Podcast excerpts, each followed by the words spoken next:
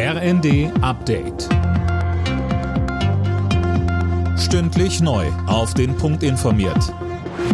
Ich bin André Glatzel. Guten Tag. Das Verteidigungsministerium lässt prüfen, ob Russland tatsächlich eine Besprechung ranghoher Luftwaffenoffiziere über den Taurus Marschflugkörper abgehört hat.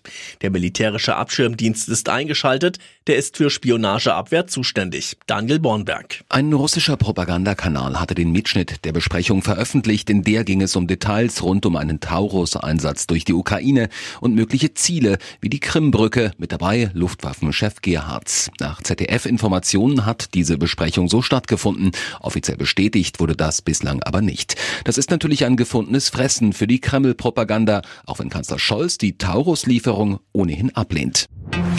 Das Bundesamt für Migration und Flüchtlinge soll personell deutlich aufgestockt werden. Das hat Innenministerin Faeser im Gespräch mit der Welt am Sonntag angekündigt. Demnach sind fast 1200 zusätzliche Stellen angedacht, um Asylverfahren zu beschleunigen. Mit 63 Jahren in die Rente, das sollte nur noch bei gesundheitlichen Problemen möglich sein. Dafür hat sich die Wirtschaftsweise Grimm in den Funke-Zeitungen ausgesprochen. Mehr von Sarah Plekat. Aus ihrer Sicht schaffte die jetzige Regelung zur Rente mit 63 für viele einen Anreiz, früher in den Ruhestand zu gehen. Ob nun mit oder ohne Abschläge. Vor allem Gutverdiener machen davon Gebrauch. Das verschärft den Fachkräftemangel, beklagte Grimm. Deshalb plädiert sie dafür, die vorzeitige Rente nur noch zuzulassen, wenn es gesundheitliche Gründe gibt. Mit ihrer Forderung steht Grimm nicht allein da. Arbeitsminister Heil ist aber dagegen.